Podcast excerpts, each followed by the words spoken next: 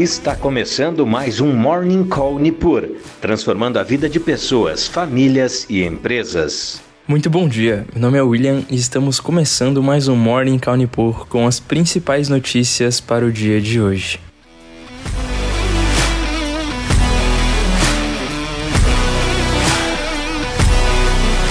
Nesta segunda-feira, os índices futuros dos Estados Unidos iniciam a semana mais cautelosos, no território negativo, após fechar em alta na última sexta-feira, com investidores digerindo resultados de grandes bancos e apostando que a inflação diminuirá em 2023. As bolsas em Wall Street permanecerão fechadas no dia de hoje em função do feriado de Martin Luther King.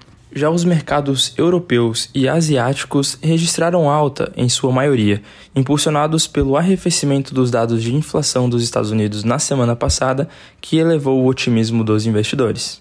Temos também hoje o início do Fórum Econômico Mundial em Davos, na Suíça, e é um dos principais focos do mercado nesta semana. Os principais temas a serem debatidos são a guerra na Ucrânia, a incerteza econômica e as mudanças climáticas, dentre outros temas. Outro ponto bastante importante é que no fim de semana a China relatou um aumento de quase 60 mil mortes por Covid desde o fim das restrições no mês passado. O anúncio veio após a Organização Mundial da Saúde criticar a China, alegando que ela estava subnotificando as mortes.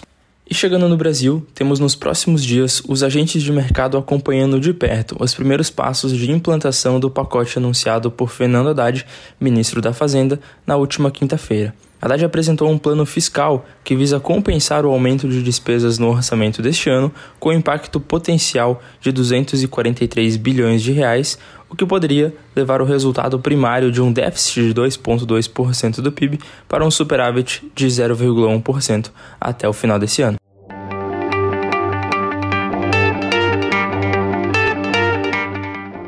Passando por desempenho de bolsas mundiais, os futuros dos principais índices americanos começam a semana no campo negativo, operando entre menos 0,25% e menos 0,8%.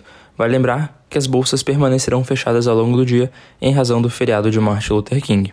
Já a Europa opera no campo positivo, com seus principais índices operando entre 0 e 0,21%, refletindo principalmente dados de inflação que estão vindo de acordo com o esperado e demonstrando um arrefecimento nessa inflação, tanto americana quanto europeia.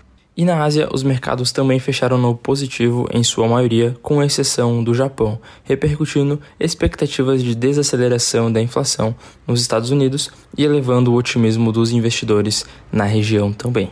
Nos principais índices temos China subindo 1%, Japão caindo 1,14%, Hong Kong próximo do 0 a 0 e Coreia do Sul subindo 0,58%.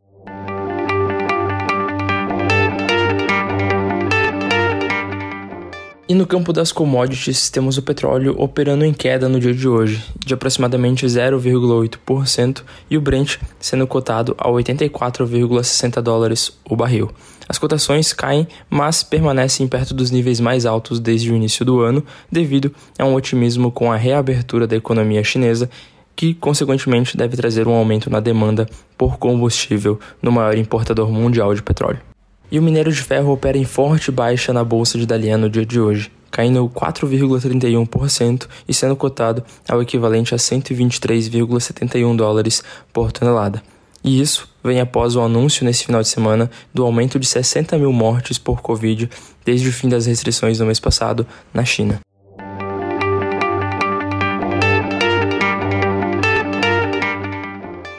Radar corporativo, temos as lojas Renner em negociações preliminares para a compra da CIA Brasil.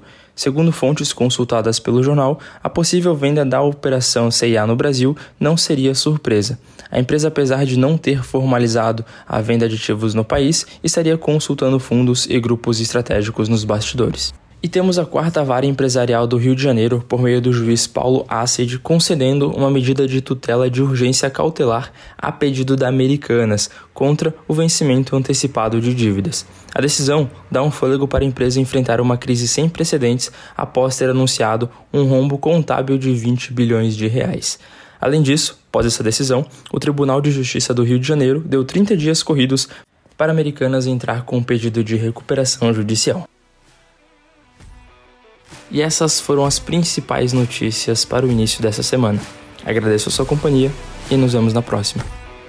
Você acompanhou Morning Call Nipur, transformando a vida de pessoas, famílias e empresas.